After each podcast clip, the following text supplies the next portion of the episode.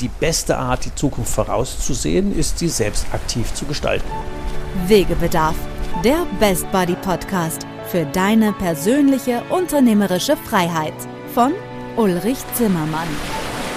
Als Jungunternehmer hat er seinen Handel verdreifacht und gleichzeitig für sich die Ein-Tage-Woche eingeführt. Raus aus dem Hamsterrad. Zur persönlichen Freiheit eines Unternehmers gehört, sein Leben so zu gestalten und sein Unternehmen, wie man es selber gerne hätte.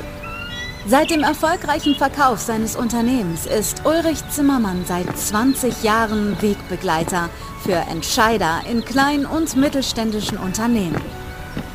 In diesem Podcast wird er, wenn du willst, auch zu deinem Best Buddy auf deinem Weg zur persönlichen unternehmerischen Freiheit.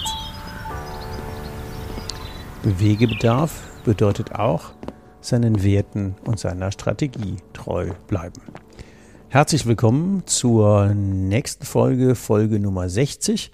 Heute ist der 10. März 2022.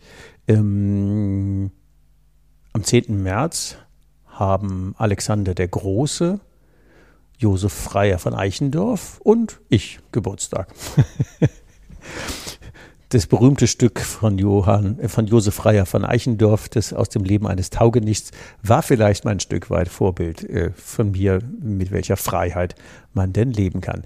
Ansonsten mag ich diese Folge zu meinem 60. Geburtstag, die Folge 60, dafür nutzen, mal mit euch über die Erlebnisse und Erkenntnisse aus den letzten 60 Jahren zu sprechen und euch ein paar Einblicke in den Uli 1.0, 2.0, 3.0 und 4.0 zu geben, die Wegebedarfe bei den Änderungen von einer Phase in die andere zu beleuchten und gleichzeitig, und das ist eigentlich die Botschaft, zu gucken, was war denn da eigentlich der rote Faden dahinter und was ähm, hat mich denn an Werten die ganze Zeit begleitet.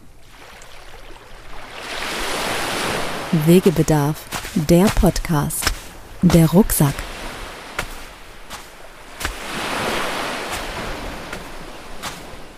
Man sagt ja, 60 sei das neue 40.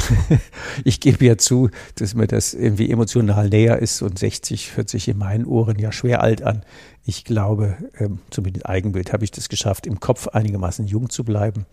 Und was mich neulich getröstet hat, war ein Podcast von Greta Silver, die ja mit 66 noch einen Videoblog angefangen hat und Hunderttausende von Followern hat. Da fand ich eine sehr nette Sequenz, als sie erzählt hat, dass es dieselben 30 Jahre seien zwischen 30 und 60 und 60 und 90. Nur die nächsten 30 Jahre wären die cooleren, weil in der Regel das Haus abbezahlt ist, man die Karriere schon hinter sich hat, man niemand mehr etwas beweisen muss. Man kann dann einfach so sein Leben leben, wie man das gerne hätte. Das war mir sehr sympathisch. Also von da mag ich euch mit auf die Reise nehmen, meine letzten 60 Jahre und ähm, auch aufzeigen, dass es ein paar Grundwerte gibt, die sich immer durchgezogen haben, ähm, zumindest mal ab meiner aktiven Gestaltung. Deswegen fange ich erst in meinem 15. Lebensjahr an, von Uli 1.0 zu reden. Vorher war einfach Kindheit, aber da sage ich gleich noch ein paar Takte dazu. Und das sind ein paar Werte, die heißen Freiheit, Fairness, Kooperation, Nutzen und auf Augenhöhe agieren. Was mich immer geleitet hat, war die EKS-Strategie nach Wolfgang Mewes, später Professor HC Wolfgang Mewes, der an der Natur angelehnt, die manchmal, sag mal, engpasskonzentrierte Strategie, ursprünglich hieß sie mal energo-kybernetische Strategie.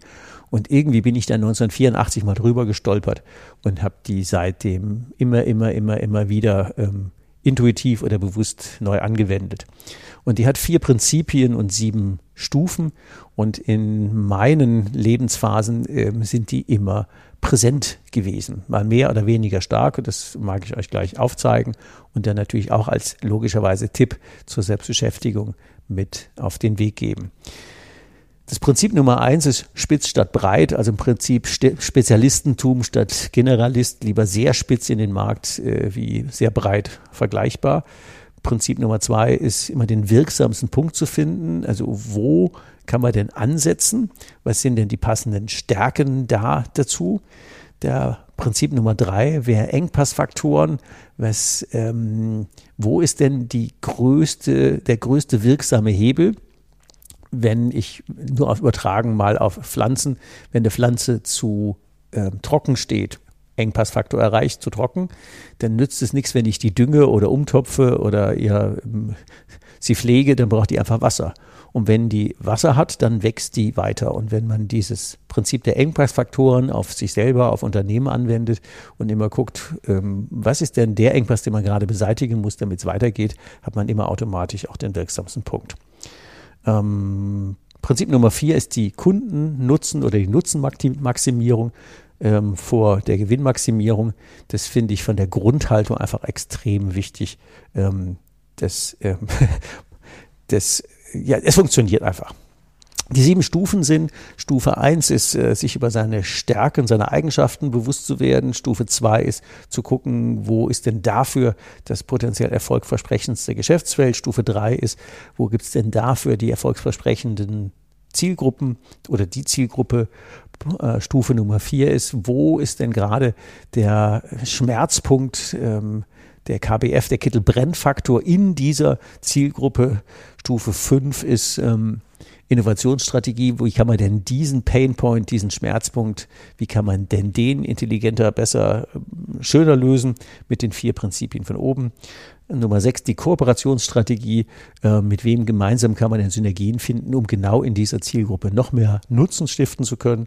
Und Stufe Nummer sieben ist, was ist denn eigentlich hinter diesem Schmerzpunkt und hinter diesen Lösungen, die das konstante soziale Grundbedürfnis oder mal ein Beispiel gemacht, ähm, Leute wollen ja keine Autos, sondern die wollen individuelle Mobilität. Und wenn man das immer mal auf so eine neutrale Stufe äh, überträgt, dann ähm, finden sich tatsächlich eine Menge neue Geschäftsfelder. Wegebedarf, der Podcast. Spurensuche. Fangen wir mal mit der Kindheit an. Ich bin 1962 geboren und wenn man sich das Umfeld 1962 anguckt, ähm, dann sind es die klassischen 60er Jahre. Wir, äh, Im Fernsehen läuft Bonanza und Flipper und Black Beauty und Lassie. Ähm, die Leute trinken Cognac und rauchen Zigarren. Wir haben ähm, den Herrn Adenauer immer noch als ähm, glaube ich, war noch in der Zeit immer noch als, als Bundeskanzler.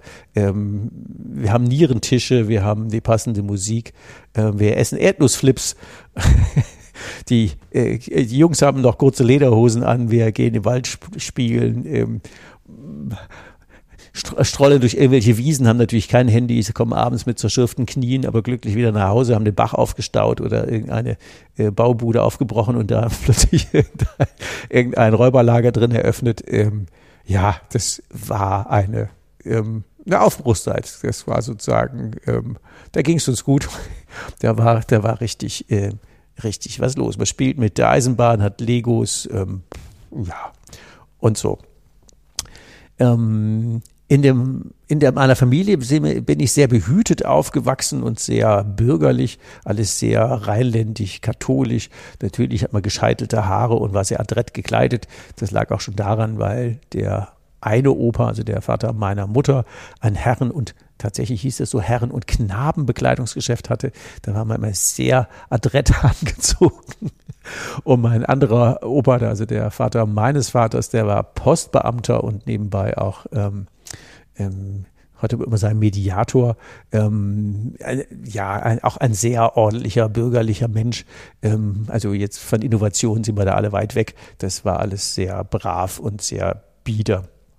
Ähm, als ich neun war, haben meine äh, Eltern einen, ein Geschäft in Koblenz übernommen. Da mussten wir dann auch später umziehen. Ähm, dann änderte sich sehr viel. Das war ähm, jetzt kein selbstgewählter Wegebedarf, sondern das war, fand ich, ein harter Einschnitt, weil aus dieser ja behüteten häuslichen Einfamilienhausatmosphäre, wo wir im Haus von Opa und Oma mitwohnten und alles tatsächlich sehr brav und behütet war, waren wir plötzlich, Koblenz-Lützel ist ja sowas wie im Nachhinein würde ich sagen, so ein bisschen was damals wie die Bronx von Koblenz. Hinten raus hat man eine Bimssteinwand und blickt auf die ähm, auf die Moselbrücke. Ähm, aber quasi von unten drunter, weil wir da quasi unter der Brücke wohnten und vorne raus sah das auch nicht viel besser aus. Jedenfalls hatte mein Vater die Chance, einen ähm, Autoteilehandel ähm, zu übernehmen. Der damals war er Angestellter in einer Firma, die Gelenkwellen verkaufte und ähm, einer seiner Kunden hat ihm dann das Geschäft angeboten und ähm, da war er Mitte 30 und hat diese Chance einfach genutzt. Ähm, wir hatten da mal eine Zeit lang eine, eine, Haushälterin, die aus Schlesien kam und einen wilden Dialekt hatte, aber irgendwie mit uns Kindern nicht so recht kam, so drei Pence. Ich war damals ja neun, mein Bruder war dann elf und meine Schwester war ähm, sechs Jahre alt. Also ähm, die war dann etwas überfordert. Und als dann über dem Geschäft eine Wohnung frei wurde, zogen wir dann da ähm, hin. Ähm, war eine stressige Phase, weil zum einen hatte ich in der Schule nicht wirklich Anschluss gefunden. Ich kam erst in die vierte Klasse dann dazu vom Schulwechsel. Und die wussten, sie sind dann äh, bald auch weg, weil es dann geht ja in die, in die, nächste weiterführende Schule, ins Gymnasium oder wo auch immer hin. Ähm, abends habe ich dann schon mal angefangen zu helfen, im Laden Geld zu zählen, Kasse zu machen, später Kommissionen zu richten, ja, in Summe war es eine relativ, fand ich, unglückliche Zeit, weil das war alles ziemlich stressig äh, für meine Eltern mit dem, mit dem Aufbau des Geschäfts. Der Übergeber, der Friedrich Hattenbrock hieß, der Mann, das, ähm, ja, so klassischer Unternehmertyp von früher, dicker Mercedes und pomadierte, schwarz gefärbte Haare mit einem sehr akkuraten äh, Scheitel gezogen hatte immer einen Kittel an und äh, war sehr bestimmend. Hattenbrock, wer sind Sie denn? Was kann ich denn für Sie tun? Also immer sehr bestimmt. Da hatte meine Mutter schwer dran zu knacken an ihm. Der Vater kam mit ihm besser zurecht. Ähm, war äh, schwierig, dann drei Kinder daheim, also hier meine Geschwister und äh, meine Mutter war den ganzen Tag noch im Laden und hat dann auch noch die Schwiegereltern versorgt, die dann nach und nach zu Pflegefällen wurden. Also das war mega stressig und das haben wir als Kinder natürlich ähm, ja, mehr oder weniger indirekt mit ausgebadet, aber da kann ja jetzt keiner was dafür. Gelebt habe ich überwiegend von Pommes und Mayo und Schokolade, war dann ein, äh, ich sag's mal ein bisschen abfällig, ein kleines dickliches Teenagerkind, pickelig und dicklich. Ähm, ja, die dicken Oberschenkel habe ich immer erklärt, ich will zu viel Fahrrad fahren. Nein, das war mehr die Pommes und Mayo. Ähm, ja, irgendwie hatte ich auch im Mannschaftssport in der Schule nicht so wirklich Anschluss gefunden. Also das war so ein bisschen, ähm, ja, und meine, meine Noten waren auch sehr mäßig. Ähm, Spaß hatte ich, ähm, als ich dann mit äh, Reiten angefangen hatte, weil irgendwo hatte ich mir überlegt, irgendwer muss ich ja mal was tun. Und ähm, ja, in der Schule war auf einem ähm, rein jungen Gymnasium, da hatte ich wenigstens beim Reiten dann auch den ersten Spaß zu, äh, den ersten Kontakt zu, zu Mädels. Das war dann auch mal was anderes. Ähm, und dann wendete sich das auch ein wenig, also dann wurde das Licht auch wieder heller. ähm, das war so bis, ja, da war ich 14, 15, 16, ähm, eher, ja, 14, 15 genau. Ähm, dann kam ein neuer Mitschüler in die Klasse und dann begann auch für meine Begriffe die Phase Uli 1.0, nämlich der Tremper und Globetrotter, weil mm, dieser ähm, junge Mensch, der nahm mich mit zu einem ähm, älteren Herrn, Sheriff haben wir den genannt, der war mal Oberlandesgerichtsdirektor, warum auch mal den Sheriff genannt haben, weiß ich nicht. Der gab Lateinnachhilfe, aber eigentlich war das nur die ähm, Tarnstation für ähm, so ähnlich wie Pfadfinder für den Neruter Wandervogel. Ähm, da bauten die die eine oder andere Gruppe auf und ähm, da waren ein, ein Haufen spannende Leute, die weltweit auf wir haben dann immer Fahrt unterwegs waren. Heute würde man sagen, so äh, Hiken, Triken, Glo Globetrotter, früher haben wir das genannt, die sind auf Fahrt. Und das fand ich irgendwie, die waren völlig anders. Und das fand ich total faszinierend, weil die irgendwie lockerer drauf waren, die waren freier, die waren unterwegs, die waren nicht so bürgerlich spießig, sondern die waren irgendwie anders.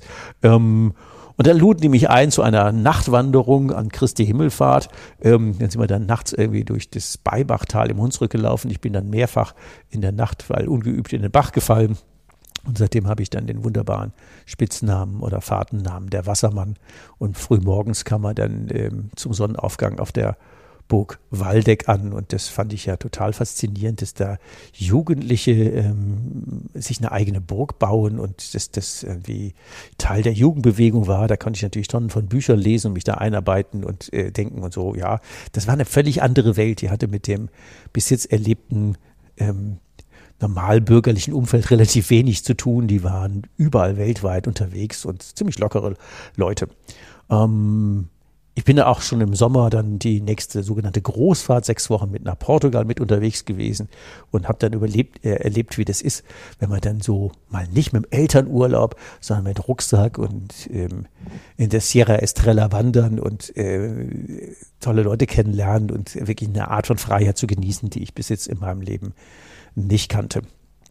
Mit 17 habe ich dann diese Gruppe schon übernommen, weil der damalige Gruppenführer, damals, damals hießen die Fählandführer, der, der hatte irgendwie andere Lebensziele plötzlich und ähm, das war auch gut. Und dann hatte ich äh, als 17-Jähriger schon in, acht bis zwölf junge Leute in der Führung.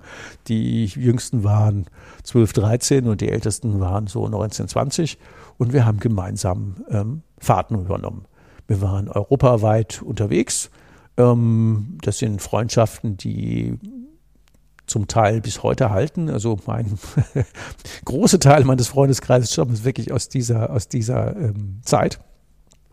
Wir waren ähm, in Finnland, in Karelien wochenlang irgendwie von einem See zum anderen morgens schwimmen, Zelt aufstehen, mit Millionen, mit Millionen von Mücken kämpfen. Ähm, wir haben die schottischen Highlands durchquert. Wir haben in Korsika den Monte Cinto bestiegen, sind auf dem GR20 rumgelaufen, den, das Tavignano-Tal rauf und runter, sind in Griechenland auf den Olymp raufgeklettert und was wir alles für wilde Sachen gemacht haben. Nachts in, in ähm, Amphitheater eingestiegen und also die, das war schon wild, was wir uns da alles so an Ideen ausgedacht haben. Auf jeden Fall waren wir ähm, immer, wenn Ferien waren, ob das Osterferien drei Wochen, Sommer sechs Wochen, Herbst nochmal eine Woche oder zwei, ähm, wir waren immer unterwegs, äh, wandern, trampen. Dann treffen wir uns irgendwie eine Woche am Nordkap und dann macht man Punkt aus und damals hat man ja gar keine Handys, wir haben nie jemand verloren, sondern es immer irgendwie wieder gefunden und äh, sich dann praktisch so heute würde man sagen, remote unabhängig von Zeit und Raum zu bewegen. Man stellt sich an die, Tra an die Straße und weiß ziemlich sicher, in fünf Tagen später ist man am Nordkap oder in, in, in der Woche ist man wo auch immer. Das, ähm, und die kommen da zweierweise einfach passend an und da wartet man mal einen Tag, findet sich an der Post oder am Bahnhof. Ähm, da hatten wir so ein Selbstverständnis, das hat immer funktioniert, das war gut. Und natürlich waren wir alle mehr oder weniger sozialromantische Karl-May-Leser und Co. Und ich weiß, einmal war ich mit einem Kumpel, waren wir, ähm, der ist heute Justiziar in Liechtenstein, ähm, da waren wir auf dem Weg ähm, nach Jugoslawien und ähm, sind in Jugoslawien, ja klar, da gab es in Bosnien, gab es ja die Moscheen und das war für uns ja ähm, pff, das kannte man ja alles gar nicht. Das war ja wirklich der Orient. Der Muezzin ruft morgens, es riecht irgendwie nach gegrilltem Hammel. Und also es ist eine völlig andere Welt für uns gewesen. Und da waren wir unter anderem in einem ähm, Nationalpark wandern, der sich später als militärisches Sperrgebiet rausstellte. Jedenfalls hat uns ein, ein netter Mensch äh, nicht nur beim Trampen mitgenommen, sondern gleich bei der Polizei abgegeben, weil er uns für russische Spione hielt. Und die haben uns dann mal die Nacht durch verhört. Und ähm, sinnigerweise alle Foto, also alle Filme gelöscht und äh, Zahnpastatuben leer gedrückt und äh, Pässe einbehalten und uns am nächsten Morgen dann mal an die griechische Grenze gefahren und darauf bestanden, dass wir das Land verlassen und möglichst schnell nicht mehr wiederkommen. so nette Dinge, das war, glaube ich, meine erste Nacht im Polizeigewahrsam, bis jetzt zum Glück auch die einzige. Und ähm, an dieser, an dieser Grenze standen wir dann und dann hielt wie zwei, drei Stunden später hielt ein, ein LKW und hinter ihm noch einer, noch einer, so ein ganzer Konvoi. Die hatten äh, noch weitere drei kleinere LKWs und noch drei PKWs geladen und äh, erzählten uns auf der Fahrt, dass sie ähm, nach Syrien fahren, um dann die Autos dort in ähm, Damaskus zu verkaufen. Und wenn wir Lust hatten, könnten wir es ja als Lkw-Fahrer eintragen lassen und da könnten wir mit über die Fähre nach Tattoos fahren und dann äh, können wir ja dann locker bis zum Schulferienende von Damaskus wieder heimtreppen. Genau das fand man natürlich cool. so ein 17-Jähriger und ein 15-Jähriger lassen sich als Lkw-Fahrer eintragen. Da waren wir mit denen einige Tage unterwegs. Das sind Erlebnisse, die kann man ja am Campingplatz und woanders nicht machen. Die sind wirklich äh, lebensprägend und dann, ja, das, das passt. Und dann haben wir dann von Aleppo ähm, ähm, fünf Tage gebraucht, bis wir wieder in Koblenz in der Schule waren. Das ging aber genau auf den Tag auch so ab.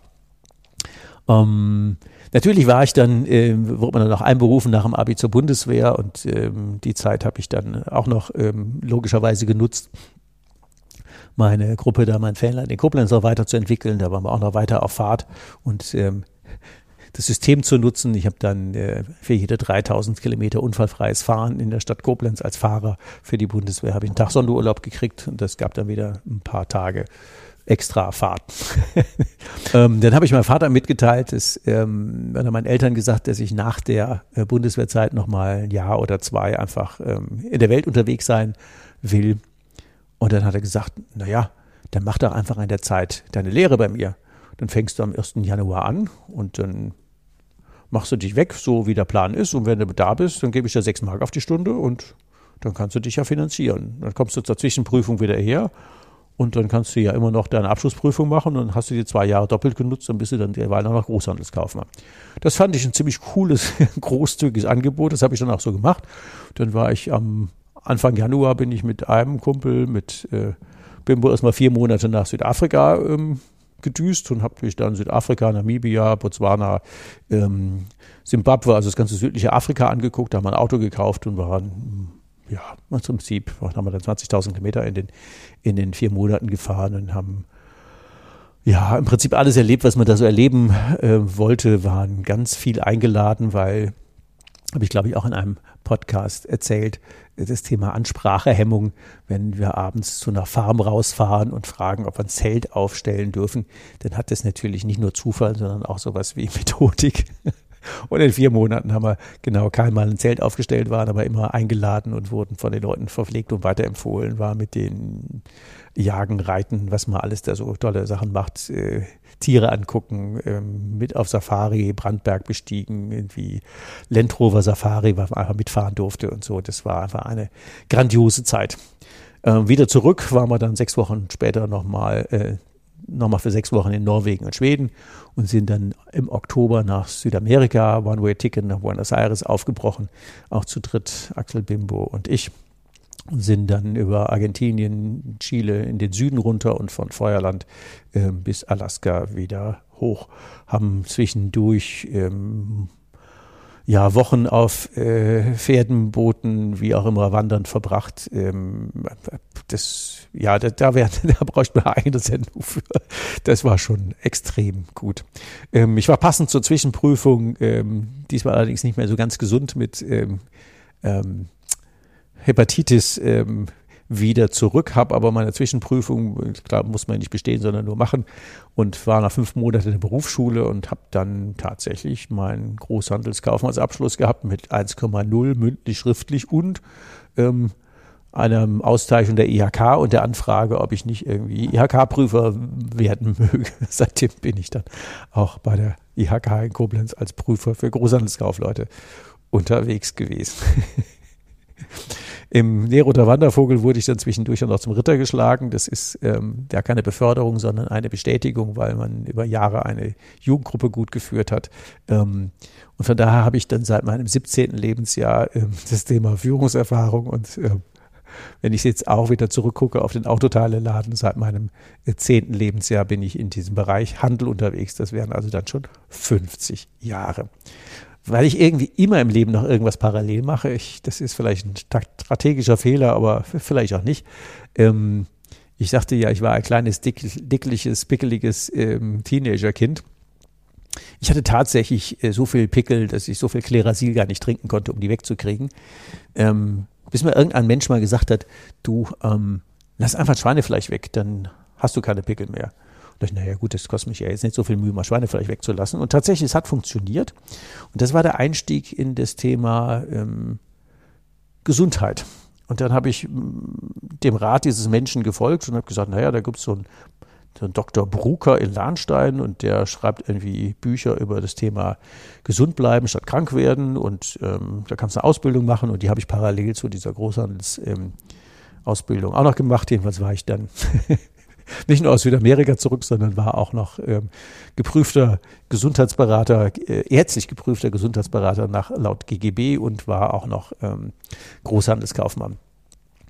Und dann habe ich überlegt, ja, was macht man denn damit? Hier Strategielehre. Und dann ist mir aber aufgefallen, dass das noch nicht so ganz durchdacht war mit der Gesundheitsberatung, weil gesunde Menschen kommen nicht in die Beratung und kranke Menschen muss man ja ähm, natürlich zum Arzt schicken.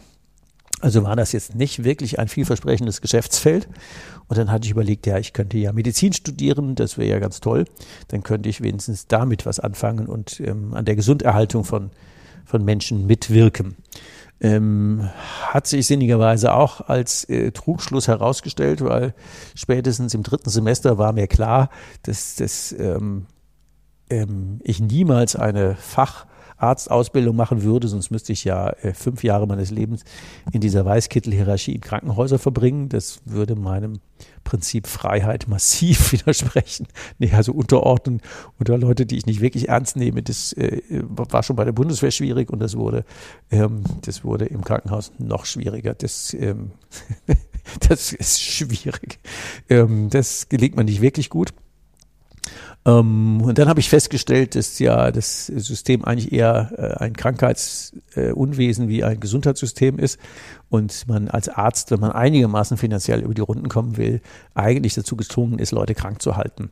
Das machen die ja nicht vorsätzlich, aber wenn man mal ordentlich Rheumatiker und Diabetiker als Hausarzt im Bestand hat, dann kommt man wenigstens rum. Und wenn man Leute zu schnell gesund macht, verdient man leider nichts. Und das ist leider einer der Grundsatzfehler im System. Und dann habe ich mir überlegt, das brauche ich jetzt auch nicht noch sechs Jahre lang weitermachen, bis ich dann Arzt bin und dann eigentlich nur von Igelleistungen lebe. Dann kann ich auch gleich in meinen Autoteileladen zurückgehen, was ich dann auch ähm, gemacht habe. ja, also das sind so äh, wilde, wilde Geschichten. Ähm, und da fängt eigentlich dann auch der Uli 2.0 an. Ähm, die Reisen und Co. habe ich ähm, fortgesetzt. Ich bin auch heute noch mit den ähm, eben erwähnten Kumpels ähm, einmal im Jahr immer noch eine Woche, zehn Tage, zwei Wochen unterwegs. Ähm, die Leute, die ich jetzt seit fast 45, ähm, seit fast 45 Jahren kenne. Der Uli 2.0, der Händler und Produzent. Wegebedarf, der Podcast. Die Route. Im dritten Semester hatte ich ja festgestellt, mit dem Medizinstudium ist nichts, ich muss mir was Neues überlegen. Wegebedarf. Also das, was ich eigentlich wollte, das schaffe ich damit nicht, da kann ich es auch aufhören und äh, mir was Neues einfallen lassen. Um mir was Neues einfallen zu lassen, bin ich erstmal ähm, nach Indien. Ähm, die ersten vier Wochen war ich mit einem Kumpel gemeinsam unterwegs, der ist dann wieder heim. Und dann ähm, war ich noch, ja, noch mal einen Monat in Indien allein unterwegs und äh, weiter dann in, in Nepal, in Tibet und ähm, zum Schluss in Pakistan. Und wenn die Leute mich gefragt hatten, so im Monat zwei, nach dem Motto, was bist denn du für Beruf? Dann habe ich immer gesagt, ja, ich bin Medizinstudent. Im Monat drei habe ich denen erzählt, ja, ich war Medizinstudent und äh, äh weiß noch nicht, was ich so mache. Im Monat vier habe ich denen erzählt, ja, ich war Medizinstudent und wahrscheinlich werde ich irgendwie Autoteilehändler. Und im Monat fünf habe ich den Leuten erzählt, ja, ich bin Autoteilehändler. Also diese Transformation, die hat es anscheinend im Kopf gebraucht. Ich bin dann ähm, relativ mager von Pakistan wieder heimgeflogen, weil ähm, da war nicht nur Ramadan und ich war ähm, sehr abgemagert und hatte mir einen ganz hässlichen Schnurrbart wachsen lassen. Im islamischen Ländern braucht man irgendwie einen Bart. Und ähm, sondern hatte auch noch irgendwie mehr Magen-Darm etwas eingefallen. Also der, meine Eltern waren schier erschrocken, was da für ein Geist von unterwegs wieder zurückkam. Ähm, aber es war ein guter Zeitpunkt, jetzt auch entschlossen ins äh, elterliche Geschäft einzusteigen und äh, zu gucken, was ich denn da so bewirken wollte. Und auf diesem Weg in den Einstieg ist mir dann auch aufgefallen, oder bin ich auch über eine Anzeige, das ist immer bei der EKS, eine Anzeige von der EKS ähm, vom Professor HC Wolfgang Mewes gefallen. Ähm, ihre Strategie ist falsch. Und wenn ich mir so den Autoteile-Laden rückwärts angucke, man, man ähm, wird ja immer hinterher schlauer, aber damals war mir dann auch schon klar, ähm, wir sind gerade in einer Querbewegung, die jetzt eine keine Dynamik mehr nach vorne hat. Mein Vater hatte, als er 1971 übernommen hat, hatte sich auf das Thema dicke Brocken konzentriert, Kupplungen, Gelenkwellen verkaufen und hatte das aber irgendwann mal vor lauter Wachstum aus den Augen verloren, weil er einen Mensch eingestellt hatte, seinen ersten Außendienstler, der aus dem Bereich Pkw kam und ja, so kleinere Sachen wie Bremsbeläge und irgendwelche Bremsen, Anti-Quietschpasten und so ein Zeug verkauft hat. Da war der wohl ganz gut mit unterwegs, aber plötzlich hatten wir so einen Gemischtwarenladen für Pkw, für Lkw, für Endverbraucher, für Niederlassungen, für freie Werkstätten, für ein wenig schwierig. Ähm, EKS-Prinzip spitzt statt breit. Da waren wir breit aufgestellt. Ähm, everyone's Darling ist everyone's Fool. Man hat kein Profil. Ähm, die damals schon 15 Mitarbeiter, die rotierten alle völlig im Stress den ganzen Tag äh, zwischen sechs Amtsleitungen hin und her. Wir haben richtig viel Umsatz gemacht, aber leider gar kein Geld verdient. Ähm, das hielt sich irgendwie schon länger die Waage, nur der Stress nahm noch zu. Und ähm, dann konnte ich ja jetzt als, äh, als neuer Einsteiger mit äh, keinen Vorerfahrung, konnte ich den Leuten jetzt aus den äh, EKS-Prinzipien ja erklären, wie das jetzt funktioniert, was ihr euch vorstellen könnt, dass das natürlich nicht die leichteste Übung ist, den erfahrenen Menschen zu erklären, dass sie es plötzlich anders machen sollten. Ich mag es mal an einem Beispiel illustrieren, aber dann äh, gehen wir wieder fort. Ich war mit diesem einen Außendienstler unterwegs, ähm, den wir damals hatten und äh, sagt, ja, du erzähl mal, wie du das bei deinem Kunden machst. Wir fuhren zu einem Spediteur. Und der stellte sich dann vor, ja, guten Tag, mein Name ist so und so, ich komme von der Firma HZ Autoteile. Und Sie wissen Sie, wir bauen Gelenkwellen sogar selber, die haben eine umgekehrte Verschiebung, die ist sogar Teflon beschichtet. Und die haben selbstschmierende Gelenke. Der Spediteur hat uns ein bisschen erstaunt angeguckt und dann gesagt, ja, ist gut, ich melde mich dann, wenn ich was hab. Und dann haben wir uns bedankt und sind wieder gegangen. Und dann habe ich den Kanonfisch im Auto gefragt, was war denn das jetzt? Ja, was hast, was hast du denn erzählt? Ja, dass unsere Gelenkwellen länger halten. So, ich hätte ich jetzt so spontan nicht verstanden, aber lassen wir mal dahingestellt. Aber warum sollten die denn länger halten? Ja, da wäre doch cool, wenn die länger halten. Sag ich, wer braucht denn länger haltende Gelenkwellen?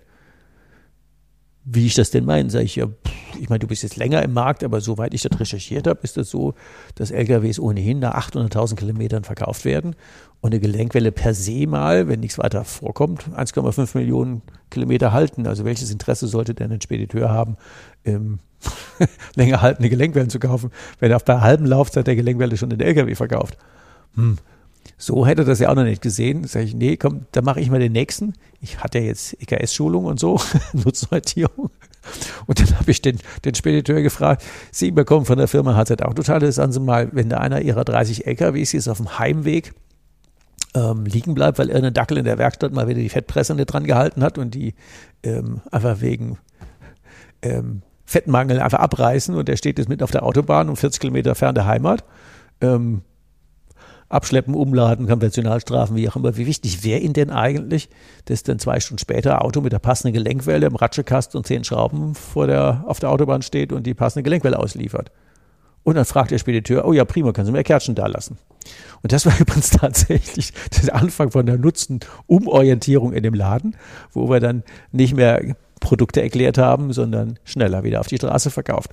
Und in dem Moment Kittelbrennfaktor, haben wir ja schon gelernt, da, wenn es wirklich weh tut, brauchen wir ja keinen Rabatt mehr geben. Rabatt ist dann plötzlich eine Stadt in Marokko.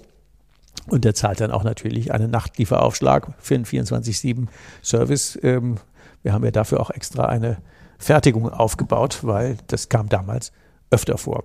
Das war die Money-Making-Maschine, die wir in dem Laden hatten. Das muss man tatsächlich so sagen. Also neben dem Umbau, dass wir die Fertigung für Gelenkwellen aufgebaut haben, ähm, haben wir auch natürlich uns ähm, ähm, intern nochmal aufgeteilt. Ich habe die Endverbraucher nach Hause geschickt. Wir haben den einen Bereich für Lkw auf Kupplungen und Gelenkwellen getrimmt, den anderen Bereich für Pkw-Kunden auf den Bedarf der freien Werkstatt. Also alles, was die freie Werkstatt nicht braucht, haben wir ohnehin rausgeschmissen.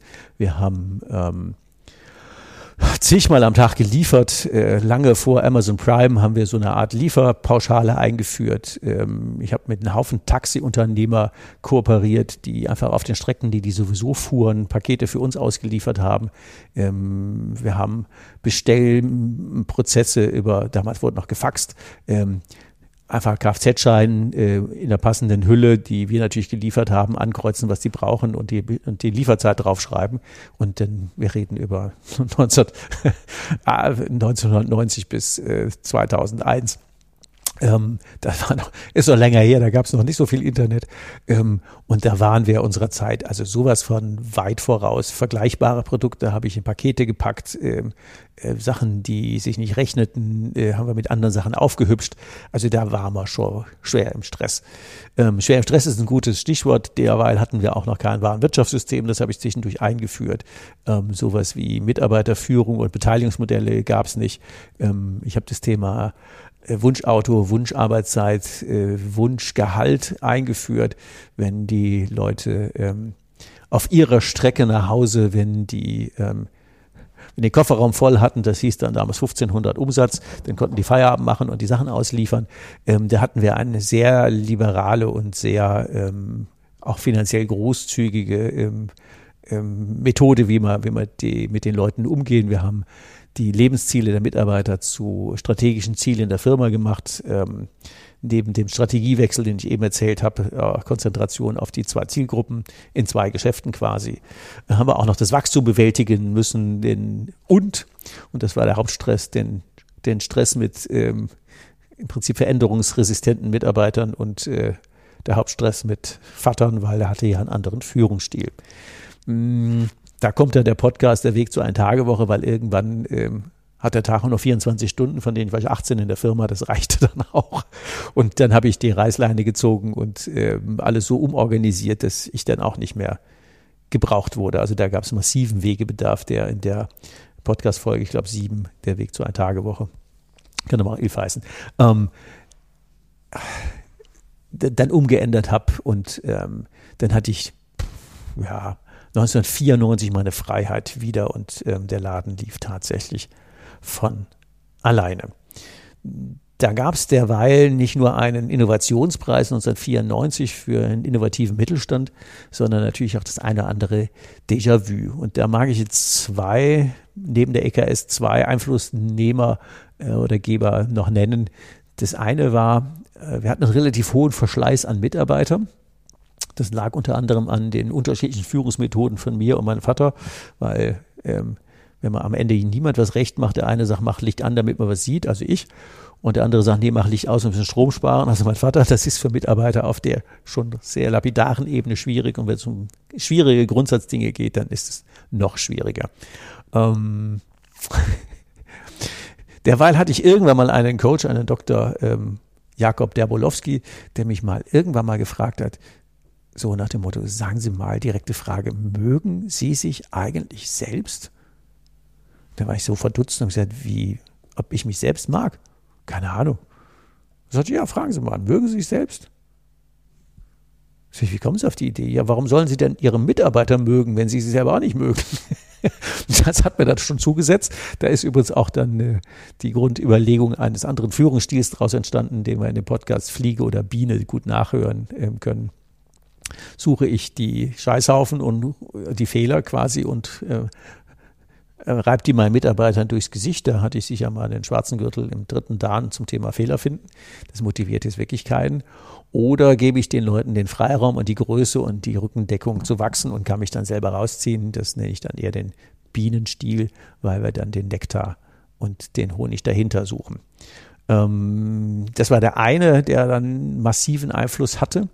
Und ähm, zum Thema Ein-Tage-Woche war es ja der Freiherr von Richtmar, Richthofen, Volkmar Freiherr von Richthofen, der mir erzählt hatte, auch als Coach, dass ähm, ähm, man ja durchaus Dinge delegieren könnte, dass gerne übrig blieben.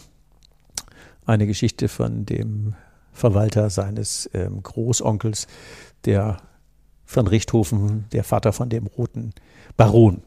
Und ähm, der dritte im Bunde war P.A. Müller, Peter Alfons Müller, ein Verkaufstrainer, den ich bei der IHK kennengelernt hatte, ähm, von dem ich gelernt habe, wie das mit dem Kaufen lassen und Nutzenorientierung im Verkauf funktioniert. Ähm, das ist ja nie so, dass das alleine nur wirkt, sondern das ähm, ist ja dann schon viel zusammen. Jedenfalls in Summe war das ähm, eine spannende Zeit. Ähm, nachdem ich hier angefangen hatte, mich zu mögen, konnte ich auch anfangen, andere zu mögen. Habe dann meine Frau Anja kennengelernt. Wir waren 89 versuchsweise das erste Mal gemeinsam drei Wochen mit dem Rucksack äh, unterwegs in Marokko und kamen dann äh, gemeinsam auch äh, als, als Paar wieder. Das äh, hält jetzt mit zwei Jahren Unterbrechung auch schon 33 Jahre. Das ist auch sehr cool. Ähm, dann haben wir immer Reisen dann auch wieder weiter zusammen gemacht. Also der, der Uli 1.0, der zog sich mit den Reisen natürlich auch in 2.0 durch. Wir sind immer Mitte Dezember weg und Mitte Januar wiedergekommen, waren in, mehrfach in Indien, in Nepal, in Guatemala, in Venezuela, ich weiß nicht wo, überall auf der Welt. Ähm, und zwischendurch ja immer mit dem Rucksack unterwegs, immer sehr Basics. Was wir nicht geschafft hatten, obwohl wir 1994, äh, 1992 geheiratet haben, war eine gemeinsame Wohnung. Wir wohnten immer noch 200 Kilometer auseinander. Das haben wir dann 1994 ähm, geändert und haben dann eine Wohnung in Speyer gemeinsam bezogen, unsere erste gemeinsame Wohnung. Da hatte ich aber die Ein-Tage-Woche so weit am Laufen, dass ich dann von Speyer die 200 Kilometer nach Koblenz oder 180 mal schnell an einem Tag fahren konnte, wo ich dann Bock auf Autoteile hatte. Und da beginnt eigentlich auch die Geschichte von Uli 3.0.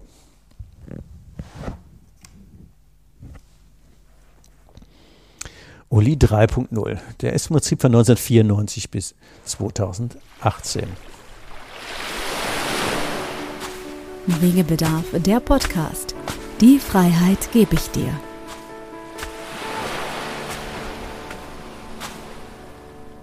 Die Ein-Tage-Woche lief ja jetzt. Ich hatte Zeit für neue Wege.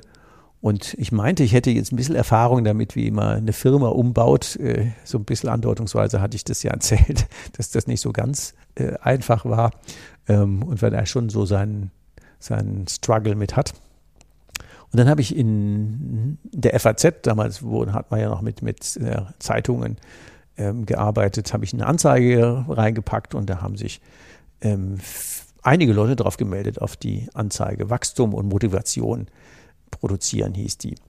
Und unter anderem meldete sich auch ähm, die Schwäbisch Hall Training in der Tochter der gleichnamigen Bausparkasse und ähm, wir haben einen Kooperationsvertrag geschlossen. Und da habe ich in diesem Kooperationsvertrag ähm, das Thema genossenschaftliche Banken- und Wertewelt kennengelernt. Ähm, gelinde gesagt hatte ich als Trainer nicht so viel Erfahrung, aber das Thema, man kriegt eine Chance und eine vernünftige Ausbildung, das fand ich äh, sehr lobenswert. Parallel dazu, ähm, das erzähle ich noch vorher, gab es dann auch noch eine ähm, andere, fand ich, vielversprechende ähm, Anzeige. Da meldete sich jemand äh, aus Japan, ein Dr. Thomas Hammes, äh, der in eigentlich als Zell an der Mosel stammt, mit einer Japanerin verheiratet ist und in Japan, in, in Tokio eine Sprachschule betreibt und das Buch Japanisch im Sauseschritt gelernt hat, gelesen hat, äh, geschrieben hat. Und er meldete sich mit einer interessanten Geschäftsidee. Ähm, die, damals war Multilevel Marketing ja ähm, sehr hip. Und dann äh, habe ich mir das auch angeguckt und tatsächlich parallel mit beidem gestartet interessanterweise habe ich immer irgendwie zwei Sachen im Leben parallel. Keine Ahnung, warum das so ist, aber das zieht sich auch so durch. Ähm, und da ging es im Multilevel-Marketing um so konsumierbare Güter. Newskin steht für neue Haut, aber die hatten alles Mögliche, was die Baby-Boomer-Generation so braucht.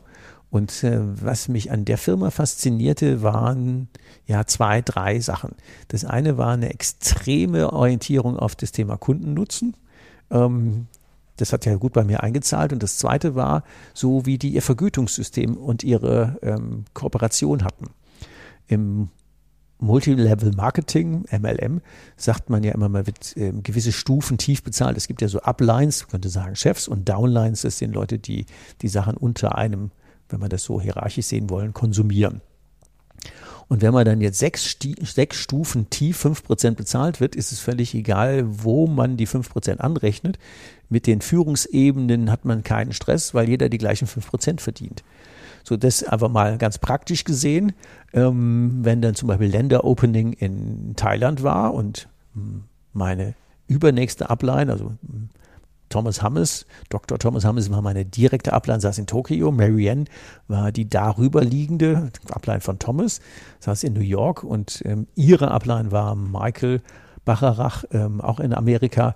Ähm, den haben wir geguckt, äh, welche Kontakte ich denn da generieren konnte. Und Marianne sah gut aus, blond und blauäugig, sehr eloquent, ähm, sehr gewinnend, hat dann einfach die Leute unter mir eingeschrieben.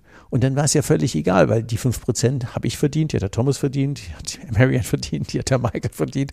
Äh, wir hatten keine Konkurrenz, sondern eine grandiose Kooperation. Also diese Art von Abrechnungssystem, die habe ich ja geliebt, weil das einfach ein mega Win-Win war.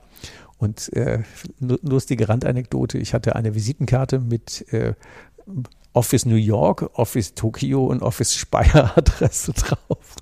Und wenn einer in New York angerufen hätte und bei mir gefragt, er hätte mich gern gesprochen, hätte sie gesagt, oh, der Ulrich ist gerade nicht im Büro, der ist gerade in was weiß ich wo. Und äh, es waren so, also es war echt eine, eine, eine lustige Zeit, die wir da hatten.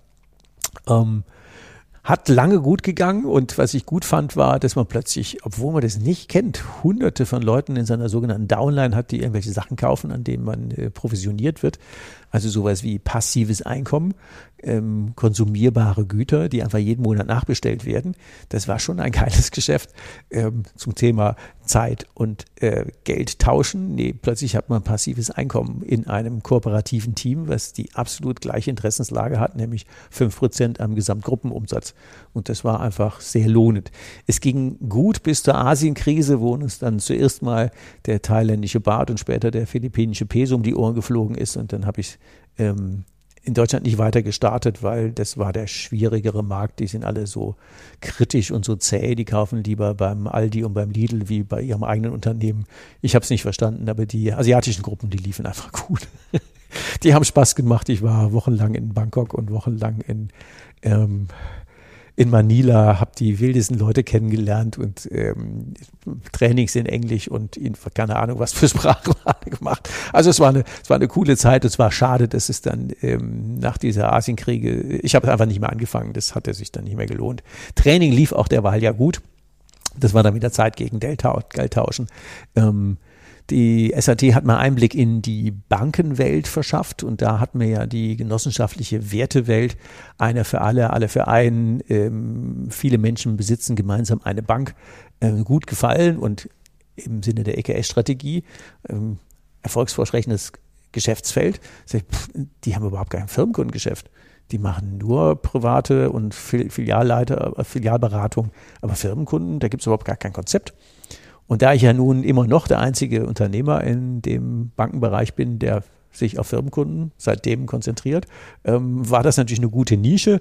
Ich habe dann mit der Volksbank in Kaiserslautern und der Volksbank Heilbronn habe ich dann ein Beratungskonzept ähm, pilotiert und auch dem Bundesverband der Volks- und Raiffeisenbanken zur Verfügung gestellt. Es ist auch in den VR-Finanzplan Mittelstand eingeflossen. Später gab es auch für das Konzept mal das BVR Profi-Siegel. Ist auch das einzige Mal, dass ein Trainingskonzept ähm, so ein Siegel bekommen hat.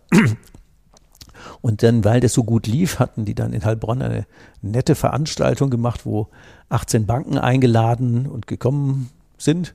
Und ähm, von den 18 sind 15 Kunden geworden und ein Großteil davon sind heute viele, viele Jahre später immer noch Kunde. Ich konnte bei der SAT nicht nur das Thema Firmenkunden entwickeln und da zehn Berater im Team aufbauen, sondern auch ähm, ähm, das Thema kaufen lassen statt verkaufen müssen, nutzenorientiertes ähm, kaufen lassen, weil ich auch festgestellt habe, der Schmerzpunkt bei Firmenkundenberatern oder bei anderen ist, dass die im Wesentlichen Berater werden wollten und keinen Bock auf ähm, Produktverkauf und ähm, Vertriebsdruck hatten, sondern lieber nutzenorientiert ähm, kaufen ließen. Da konnte ich dann die 50 anderen Trainer fit machen und die 10 im Team Firmenkunden fit, fit machen und hatte dann auch so ein Stück weit passives Einkommen, weil an deren Umsätzen ich natürlich auch mit äh, partizipiert habe. Also das war eine gute Zeit, ähm, auch kooperativ mit der ähm, R&V-Versicherung zusammen, weil wir da über einen Deal, den ich angezettelt hatte, Zugriff auf die auf den R&V eigenen Trainerpool hatte, dass wir Banken sagen konnten, nimm zwei Trainer, zahl aber nur einen. Die RV stellt ihren zur Verfügung, um von der Verstetigung zu packen. Das heißt, du kriegst immer zwei Trainer, musst aber nur einen zahlen. Das war natürlich ein mega Geschäft, auch vom Preis her unschlagbar gegenüber anderen Angeboten. Ähm, irgendwann gab es eine veränderte Vertriebsstrategie bei der RV und dann sind die zentral gesteuerten Trainer plötzlich alle umverteilt worden und dann hatte ich leider keinen Zugriff mehr auf den Pool. Ähm, aber trotzdem gelte ich in einigen Kreisen immer noch als verlängerte Werkbank. Wenn irgendwas gar nicht funktioniert, dann äh, werde ich immer gerne dazu geholt. Das war eine sehr nette, sehr, sehr lang, lange funktionierende Kooperation, die auch, ähm, ja, für alle Beteiligten sehr viel Win-Win und sehr viel Spaß gemacht hat. Ähm, das Thema bei der SAT endete dann irgendwann mal, als einer der Geschäftsführer gierig wurde und meinte, er musste Provisionen kürzen. Ähm, weil für irgendeinen Folgeauftrag wollten sie keine Provision bezahlen, hat dann ähm, 5000 Euro der, der Provision gespart, ähm, aber eine Million Umsatz gekostet, weil ich dann einfach auf eigene Kappe weitergerecht, weiter trainiert habe. Ähm, dann hatten sie den Geschäftsführer gewechselt. Der Neue rief dann wieder an und sagt, kannst, kannst du wiederkommen? Ähm, ging dann auch wieder einige Jahre gut, bis dann der dann ähm, amtierende Geschäftsführer wieder anfing, an Provisionen zu sparen. Und ähm, nachdem ich dann auch wegen einem, ähm, damals da war es 10.000 Euro, wo, wo sie für meine Begriffe unberechtigt gekürzt haben. Sagte, pff, wenn ihr das nicht wollt, hat dann zweieinhalb Millionen Umsatz gekostet, aber alles gut, müssen Sie ja selber wissen. Ähm, passt. Also eine spannende Zeit, die äh, wieder völlig neue Horizonte eröffnet hat und auch wieder genau nach allen EKS-Prinzipien funktioniert hat, wie vorher auf die Nische konzentrieren, gucken, was brauchen die, wo ist der Schmerzpunkt ähm, und was steckt eigentlich dahinter, was kann man innovativ besser machen, wie kann man kooperativ mit anderen unterwegs sein, gleiche Zielsetzung, ähm, läuft auch gerade wieder gut an. Da gibt es ja einen Podcast Nummer ähm, 50. ähm, der beschreibt, was da so im Hintergrund noch gelaufen ist, weil das eine oder andere ging ja auch ähm, an der Börse schief, ähm, wo ich auch einen Haufen Geld versenkt habe. Ähm, könnt ihr euch in Folge 50 anhören. Und in Folge 54 beschreibe ich ja auch, was dann die Jahre später passiert ist. Das lief gut bis 2014, wo ich dann überlegt habe, naja, gut, jetzt könnten wir was Neues machen. Ich hatte mal gerade ohnehin ähm, einen der ersten Teslas in Deutschland bestellt. Ich war, glaube ich, Auslieferung 276 oder sowas in Deutschland.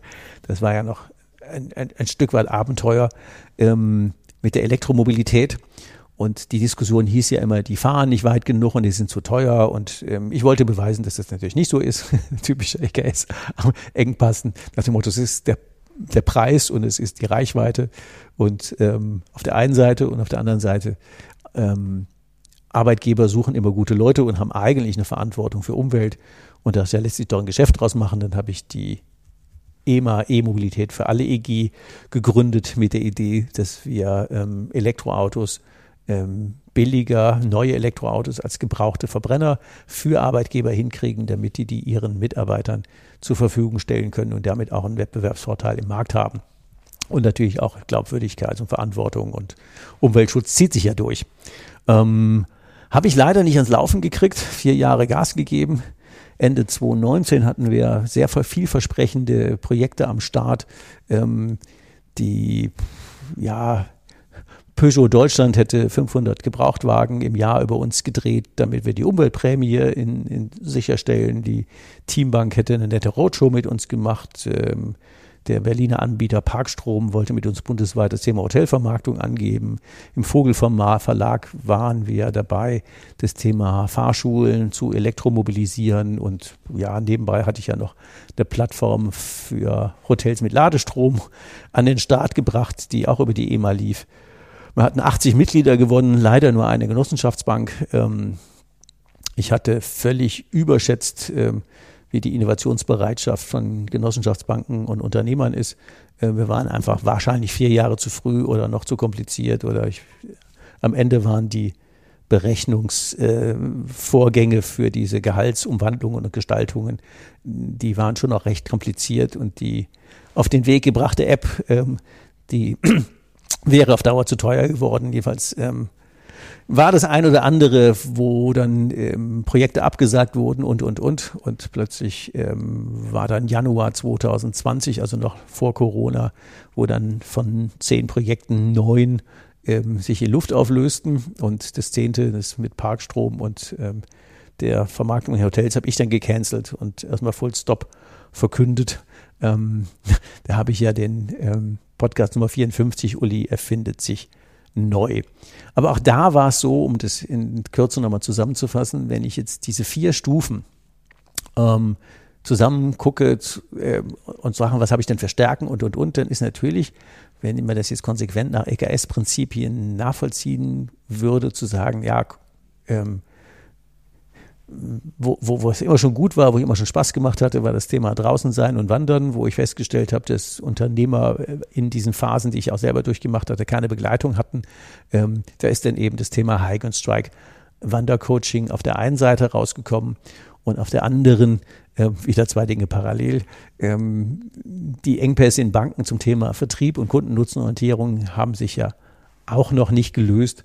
Und von daher hatte ich die Corona-Zeit ja genutzt, all mein Trainerwissen in einen ähm, einjährigen Online-Kurs zu gießen und den kooperativ über verschiedene Verbundpartner zu vermarkten, um den, um den Engpass aus den Kreditanfragen mehr Nutzen für die Unternehmer und auch mehr Ertrag für die Bank rauszuholen, um aus der Vergleichbarkeit rauszukommen, weil das deren Schmerzpunkt ist. Und deswegen der rote Faden, der sich immer durchzieht, ähm, das ist schon das Thema ähm, ja, Bank neu denken, Unternehmer sein neu denken, in Summe das Geschäft einfach leichter, menschlicher und nachhaltiger zu machen. Wegebedarf, der Podcast. Dein Ziel. Zum Ende eines Podcasts gibt es ja traditionell drei Tipps für auf den Weg zum Reflektieren und natürlich umsetzen. Ich mag mal den roten Faden zusammenfassen und daraus die drei Tipps ableiten. Was der rote Faden in den, das hört sich so brutal viel an, 60 Jahren war, zumindest mal in den aktiv gestaltet, der letzten Phasen drei und vier war die EKS-Strategie und zwar im Wesentlichen da der Punkt Nutzenorientierung. Bei den Werten war es das Thema Freiheit, Gesundheit, Lebensqualität, äh, Fairness, Kooperation, und am Ende ging es grundsätzlich immer darum, lieber die Lebensqualität in den Vordergrund, also wieder Nutzenmaximierung ähm, und nicht die Gewinnmaximierung in den Vordergrund zu stellen. Wenn mich jemand fragt, du hattest du eigentlich ein Vorbild, sage ich, nee, ich hatte zwar den einen oder anderen, der natürlich massiv Einfluss in meinem Leben genommen hat und von den, von den vielen Menschen ja ganz viel gelernt habe, aber ich würde es mal so wie Frank Sinatra sagen, I did it my way. Und von daher würde ich auch die drei Tipps genau daran hängen und äh, sagen, was immer wichtig ist, um authentisch zu bleiben, um seine Freiheit zu behalten und äh, seine Lebensqualität aufrecht zu erhalten und sich nicht im Hamsterrad von anderen auffressen zu lassen, sind drei Dinge. Und zwar das eine, verkauf dich nie an andere, sondern sei äh, kooperativ, aber verkauf dich nicht. Bleib dein, bleib dir treu. Das zweite ist, bleib deinen Werten treu, ähm, guck, dass du die klar hast und dass du in jeder Lebensphase einfach immer schaust, äh, lebe ich das so, wie ich das gerne hätte, ist das mir gemäß. Und die dritte, das ist vielleicht die anstrengendste, äh, der dritte Tipp, vertraue dem Resonanzprinzip. Die richtigen Leute werden zum richtigen Zeitpunkt einfach auftauchen. Das hört sich jetzt so entspannt an, aber ich glaube tatsächlich, dass diese drei Tipps, ähm, die kosten zwar manchmal richtig viel Nerven, am Ende zahlen sie sich ähm, sowohl deine Lebensqualität als auch finanziell aus. In dem Sinne, bleib dir treu und ähm, find deinen Weg und ähm, da helfe ich natürlich auch gerne bei, logischerweise. Dafür gibt es ja die Hike and Strike Gruppen. Ähm, melde dich gerne mit äh, deinen Ideen, deinen Anregungen, deinen Kommentaren, deinen Fragen. Also bis zur nächsten Folge. Mach's mal gut und bis bald. Tschüss. Hast du noch immer Wegebedarf? Keine Sorge. Auch in der nächsten Folge begleitet dich dein Best Buddy Ulrich Zimmermann wieder auf dem Weg in deine persönliche unternehmerische Freiheit. Geh mal auf meine Webseite www.hikeandstrike.com. Bis zur nächsten Folge. Macht's gut. Bis bald. Ciao. Wegebedarf. Der Best Buddy Podcast für deine persönliche unternehmerische Freiheit.